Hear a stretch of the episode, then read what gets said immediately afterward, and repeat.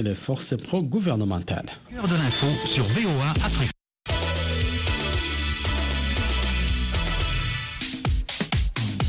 Bonsoir à tous. Vous êtes pile à l'heure et au bon endroit pour votre dose hebdomadaire d'actualité sportive. Le basketball d'abord et Golden State sur le toit de la NBA avec un quatrième titre en 8 ans après avoir dominé Boston dans le match 6 de la finale. Et puis football avec les qualifications pour la Cannes des moins de 17 ans. La zone UFOA B va livrer demain cette qualifiée pour la phase finale qui aura lieu en Algérie en 2023. Une autre canne, celle des dames seniors qui démarre le 2 juillet prochain à Rabat au Maroc. Les sélections qualifiées affûtent leurs armes avec des rencontres amicales. Et pour parler de tout ceci, on retrouve comme d'habitude nos consultants et on prend la direction de Casablanca au Maroc pour retrouver Amine Berouk. Bonsoir Amine. Bonsoir Alizé, bonsoir à tous. À Kinshasa, nous avons Valdo Simon Yamba. Bonsoir Valdo. Bonsoir Élysée et bonsoir à tous les auditeurs de la VOA Afrique. Jules Valentin Ungwe est lui à Libreville au Gabon. Jules, bonsoir. Bonsoir Élysée. Bonsoir à tous. On se rend à Dakar au Sénégal où se trouve Amédine Si. Bonsoir Amédine. Bonsoir Élysée. Bonsoir à tous les auditeurs de la Afrique. Et puis, Lawal Tin Kosuro est dans ce studio avec moi. Lawal, bonsoir. Élysée, bonsoir. Bienvenue, c'est Sporama pour une demi-heure.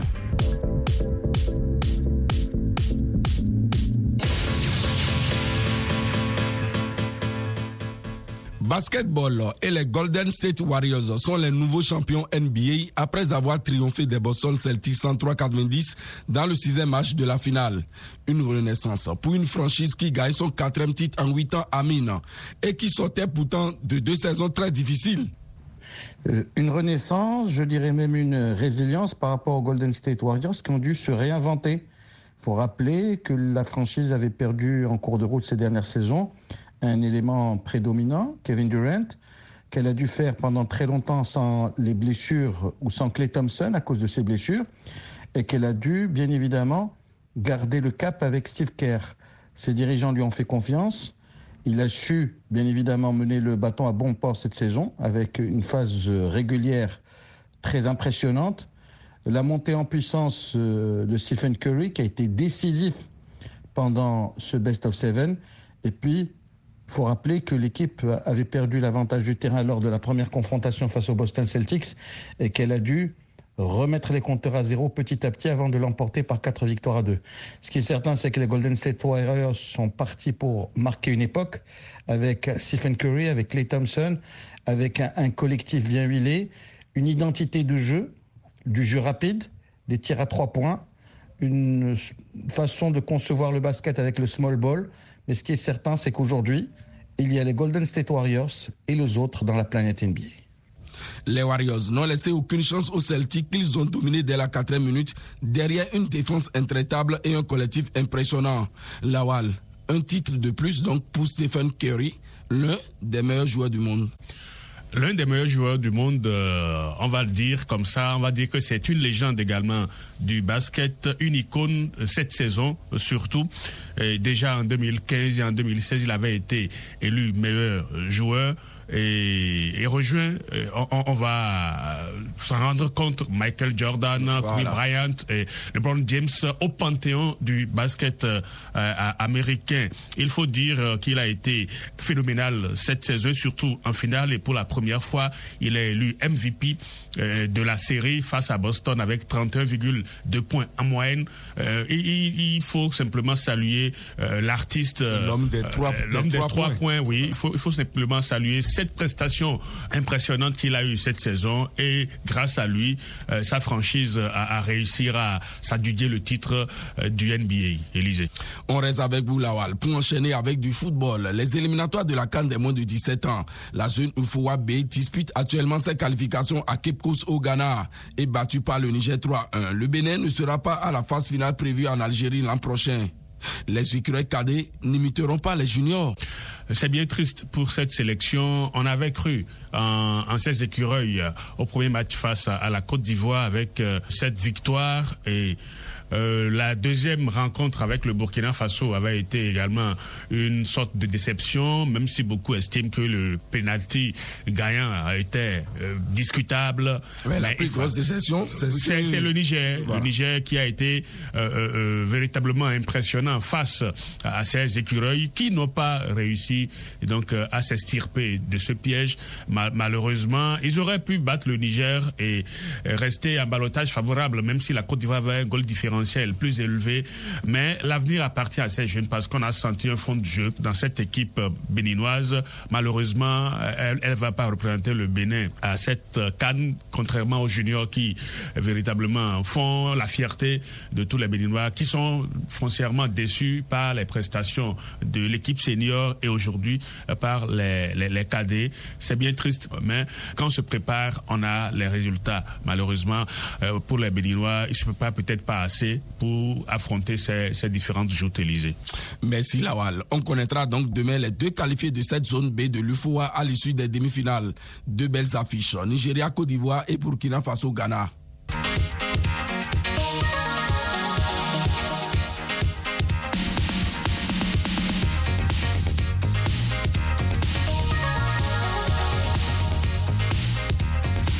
Enchaîne à présent avec les seniors. La course pour la Cannes de 2023 qui a livré ses trois derniers matchs de la seconde journée. Le Nigeria prend la tête du groupe A après sa victoire décuplée face à sa Automé Principe score 10-0. L'autre match du groupe s'est soldé par un nul partout entre la Sierra Leone et la Guinée-Bissau. Dans la poule K, le Maroc vainqueur 2-0 du Libéria a aussi enchaîné une seconde victoire. Mais ce qui fait polémique actuellement, c'est le niveau de jeu présenté par l'équipe. En témoigne la réaction du défenseur roumain Saïs très virulent des équipes comme la Croatie à la Coupe du Monde, la Belgique. Donc moi, je me projette déjà là-bas parce que voilà, ça va arriver très vite. Il y a du positif offensivement, mais défensivement, tactiquement, il faut qu'on fasse beaucoup mieux si on veut faire quelque chose parce que sinon, on va aller là-bas prendre des raclés et on va rentrer comme des cons euh, chez nous. Donc euh, il y a du boulot. Et il faut que, voilà, tactiquement, on soit plus intelligent parce qu'il y a des choses, c'est pas, pas normal. Amin Birouk, c'est un énorme coup de gueule. Manque de visibilité sur le plan tactique, divorce avec les supporters. Aujourd'hui, beaucoup d'interrogations sont posées autour de l'équipe du Maroc. La victoire face à l'Afrique du Sud avait mis à nu des carences défensives, un manque d'efficacité en attaque. Contre le Libéria, c'est un manque d'envie. Une organisation quelconque, une équipe qui euh, s'est contentée du minimum syndical face à la 147e nation au classement FIFA, avec à l'arrivée une victoire sans panache, une grosse incompréhension entre le sélectionneur et l'opinion publique, des spéculations autour de l'avenir de Vaid Lodzic et euh, entre les deux matchs, le coup de gueule du capitaine Romain Seyss à propos de la tournure euh, que prennent les rencontres de l'équipe du Maroc de manière systématique. Aujourd'hui, on ne sait pas dans quelle direction la fédération va se diriger. Est-ce qu'elle va maintenir sa confiance en Vaid Lodzic? Est-ce qu'elle va contenter l'opinion publique? Ou bien elle va trouver un arrangement, par exemple en nommant un adjoint marocain qui serait plus proche des joueurs et qui permettrait de recoller les morceaux. En tout cas, plusieurs alternatives sont offertes. Il va falloir que la fédération tranche le plus vite possible afin de déterminer euh, la feuille de route de l'équipe du Maroc d'ici la Coupe du Monde 2022. Le Cameroun aussi, malgré sa victoire 1-0 au Burundi, n'a pas échappé aux critiques du président de la fédération très remontées contre le comportement de certains joueurs. Samuel Eto. Vous représentez l'équipe nationale du Cameroun. Je m'en fous qui est en face de vous, vous devez faire le job. J'ai pleuré pendant plusieurs années parce que je manquais mes Coupes du Monde, mais je sais quel problème j'avais et pourquoi je ratais mes Coupes du Monde. Ça ne va pas se passer tant que je suis président. J'ai pris cette présidence pour changer les choses et les places seront chères, je vous dis. Celui qui veut venir porter le maillot du Cameroun, il fait son job quand il est dans cette équipe. Et mon premier choix, c'est d'avoir un groupe humainement bon. Et mon premier défi, c'est que mon groupe soit heureux de vivre ensemble. Dès que ce groupe sera heureux de vivre ensemble, on va gagner, les gars. Jules, l'ancien capitaine des Lions Indomptables, est allé fort. Et pour cause, Élysée, on se souvient qu'à son arrivée à la tête de la Fédération camerounaise de football, Samuel Eto'o s'est engagé à amener la transparence et l'équité dans la gestion du football camerounais, naguère miné par des crises à répétition, puis de rendre le football aux footballeurs. Cet objectif est atteint même au-delà des espérances. Mais Eto savait également qu'une réussite authentique devait se traduire en termes de trophées et autres performances sportives. La Cannes des Dames au Maroc, où il faut traduire l'ascension du Cameroun par un trophée, et la Coupe du Monde des Messieurs, où les Camerounais doivent retrouver la saveur de sortir de la phase de poule oubliée depuis 1990. Alors on voit le président en première ligne partout, à l'entraînement, au vestiaire, en éclaireur dans les sites d'accueil des joueurs, au point que certains lui reprochent déjà de faire ombrage à Rigobertson, ce qu'il dément fermement. Ce qui est vrai, c'est que la sincérité est évidente, les résultats possibles, d'où l'exigence, rien ne sera plus comme avant. Voilà qui est clair. Trop de choses à revoir, surtout à chaque Coupe du Monde. Alors, Valdo, les représentants africains au prochain mondial ont encore du chemin à faire, vu aussi la prestation du Ghana au tournoi de Kirin. Bien entendu, Élysée, étant donné que la meilleure performance africaine à une phase finale des Coupes du Monde reste le quart des finales, les défis pour tous les pays africains dans cette compétition, à défaut d'une finale à jouer, il faut d'abord et avant tout atteindre euh, les demi-finales.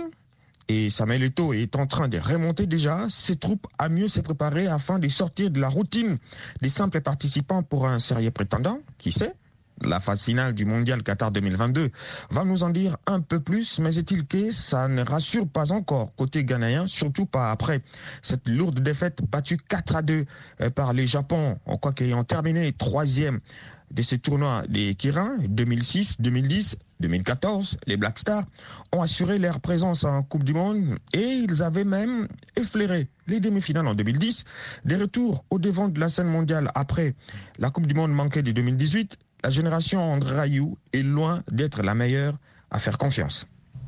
Merci Valdo. La Coupe du Monde au Qatar, c'est du 21 novembre au 18 décembre 2022.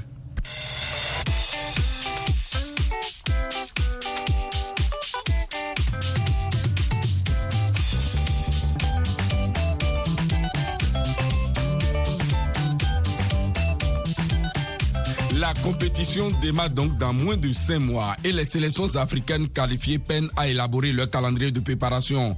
Un véritable casse-tête qui a obligé le sélectionneur du Sénégal, Aliou Sissé, en conférence de presse, à demander le report des deux prochaines journées des éliminatoires de la Cannes 2023 prévues en septembre. On l'écoute. Ce que nous voulons, c'est avoir des partners qui collent à un moment donné aux adversaires de la Coupe du Monde. Et ça, ça demande du travail, ça demande des connexions, ça demande aux matchmakers de pouvoir travailler avec la fédération et avec moi, bien sûr, pour qu'on puisse trouver ces matchs-là. Maintenant, au mois de septembre, je crois que la meilleure chose pour aider les cinq pays qui se sont qualifiés à la Coupe du Monde, c'est carrément arrêter les éliminatoires de la Cannes. Sinon, on ne préparera jamais cette Coupe du Monde-là comme il se doit. Donc c'est à la CAF de prendre aussi ses responsabilités. Amédine, c'est une meilleure chose pour aider les cinq représentants africains? Tout à fait, Élisée. Cissé a parfaitement raison. Hein.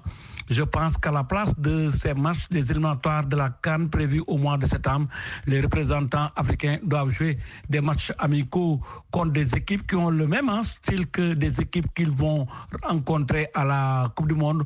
Donc la Confédération africaine de football doit revoir hein, sa copie en décalant ces éliminatoires afin de permettre à nos représentants de préparer le mondial dans les meilleures conditions possibles. Hein. Si tel n'est pas le cas, les cinq équipes africaines, euh, je veux parler du Sénégal, du Cameroun, du Ghana, du Maroc, mais aussi de la Tunisie, ces équipes auront du mal hein, à faire face à leurs adversaires. Les responsables de la Confédération africaine de football sont interpellés et ils doivent agir très vite dans l'intérêt du football africain, comme l'a demandé le sélectionneur des Lions à l'UCC, Élysée. Outre cette fenêtre FIFA, Jules, il serait difficile pour l'Afrique d'élaborer une programmation en vue des adversaires au Qatar.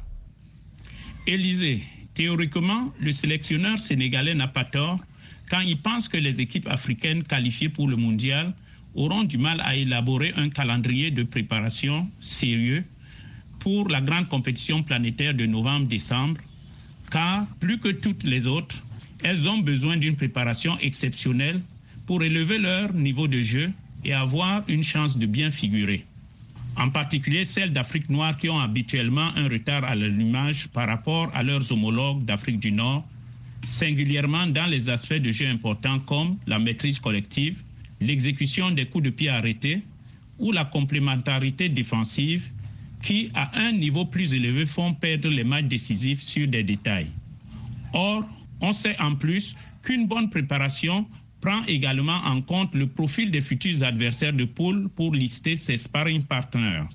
Ainsi, il serait de bon ton de choisir en amical la Colombie et l'Angleterre si on est appelé à affronter le Brésil et l'Allemagne. L'autre aspect important étant de préparer diverses situations de jeu. Si par exemple l'équipe mène, est menée ou vit un temps faible. Le Sénégal, le Maroc, la Tunisie, le Cameroun et même le Ghana devraient plutôt profiter des matchs éliminatoires de septembre afin d'apprendre à effacer les aspects négatifs de leur jeu et les préparer à se transcender face à des adversaires plus relevés en novembre.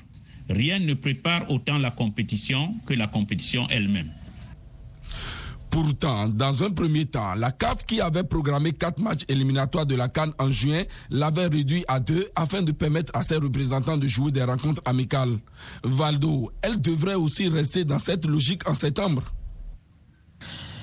Déjà, la période à laquelle va se jouer cette phase finale des Coupes du Monde 2022 fait d'elle une exception. Beaucoup d'inquiétudes sur la santé physique risquent de prendre l'ascendant sur une préparation morale sans crainte. Élysée, les différents championnats vont reprendre selon leur calendrier. Il faut jouer les éliminatoires de la Cannes 2023 sur le continent les deux journées au mois de septembre, pourvu qu'il n'y ait pas de soucis physiques qui seraient dus notamment au cumul annoncé des matchs des août jusqu'à la veille du mondial 2022, sortir de l'intensité des éliminatoires de la Cannes, passer par les matchs amicaux à plus ou moins deux mois du mondial serait l'idéal. Mais bon, il est difficile que la préoccupation de l'entraîneur euh, sénégalais à l'UCC soit prise en compte. Toutefois, il s'avère que jouer en amical avant les goûts du mondial aura son importance. Question de se rassurer de la santé physique des joueurs, surtout avoir le cœur net sur son effectif. Contrairement au Ghana, au Maroc et à la Tunisie, Amine, les sélections du Sénégal et du Cameroun se sont contentées des matchs éliminatoires en juin, ce qu'il faut améliorer en septembre.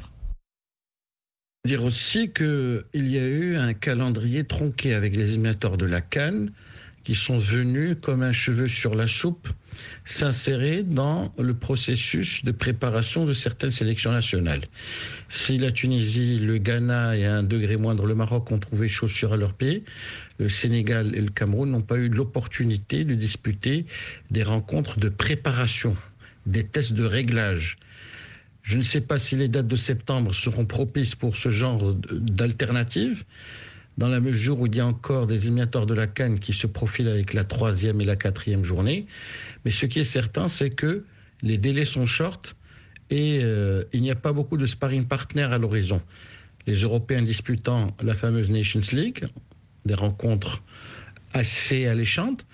Les Sud-Américains ayant déjà certainement prévu des confrontations amicales pour préparer la Coupe du Monde, il reste très très peu d'alternatives pour ces sélections nationales. Ce qui est certain, c'est que la CAF n'a pas pris en compte les intérêts des cinq pays qualifiés et aujourd'hui, il serait temps de trouver des alternatives, des solutions pour permettre à nos représentants de mieux préparer l'échéance mondialiste afin de faire autre chose que de la figuration. Lawal, la CAF doit faire tout son possible pour faciliter la préparation de ses représentants. Ce n'est pas trop demandé. Non, ce n'est pas trop demandé à la CAF de euh, mettre les bouchées doubles pour que les sélections soient euh, le mieux préparées possible pour cette euh, compétition. Et on, a quelque chose d'extraordinaire à, la CAF. On connaît le programme donc de la de la Coupe du Monde, pardon. Depuis très longtemps, on aurait pu s'arrimer à ce programme-là et proposer un certain nombre de calendriers qui puissent forcément aider les, les sélections à mieux se préparer. Maintenant, on est dans euh, l'improvisation, on est dans euh, une sorte euh, de prestidigitation parce que à la CAF, on n'anticipe pas sur les, problèmes à venir. Maintenant que Cissé l'a martelé à nouveau, on espère que les gens à la CAF vont prendre au sérieux ce qui se dit là afin de permettre à l'Afrique de ne pas faire piètre figure pendant cette Coupe du Monde au Qatar Élysée. Merci Lawal. Les deux prochaines journées des éliminatoires de la CAN 2023 se jouent entre le 19 et le 27 septembre prochain.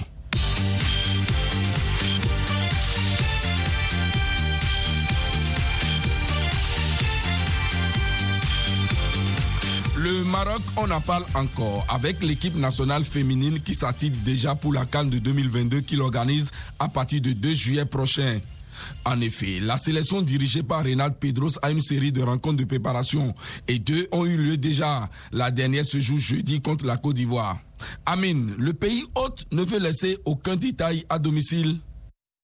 Il y a un stage au long cours avec une préparation physique, que ce soit à El Jadida ou à Rabat, des tests amicaux, le premier ayant lieu contre le Congo. Il y a eu ensuite ce samedi la confrontation face à une nation présente lors de la prochaine canne, à savoir la Zambie, qui a déjà euh, représenté l'Afrique au dernier JO de Tokyo. Et puis la dernière euh, confrontation, les dernières retouches face à la Côte d'Ivoire. Reynald Pedros euh, a choisi un plan de travail méthodique euh, qui a été visiblement approuvé par la fédération qui met les petits plans dans, les grands dans la mesure où l'objectif de la Fédération marocaine de football est de qualifier l'équipe du Maroc pour la prochaine Coupe du Monde. Pour cela, il va falloir franchir les premiers écueils du premier tour, gagner le match couperé des quarts de finale, car on rappelle que quatre représentants seront ou quatre places seront dédiées à l'Afrique pour la prochaine Coupe du Monde.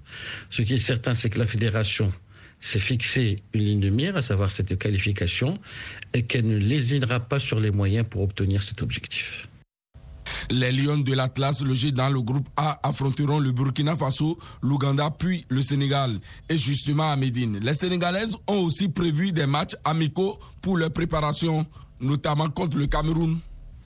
Oui, Élisée, les Lions qui retrouvent hein, la Cannes après 10 ans d'absence sont en train de mettre tous les atouts de leur côté avec au programme quatre matchs amicaux. D'ailleurs, les filles de Mamoussassi séjournent présentement au Cameroun. Elles ont d'ailleurs affronté les Lions indomptables à deux reprises.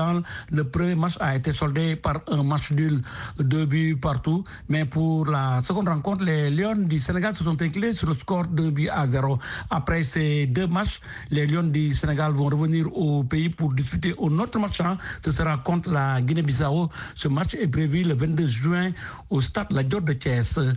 Après ce match, euh, les Lions vont continuer la préparation euh, en jouant un autre match amical. Cette fois-ci, ce sera face à, la Tunisie le 28 juin à Tunis. Après cette dernière rencontre, la sélection féminine du Sénégal va rallier directement le Maroc. Élysée.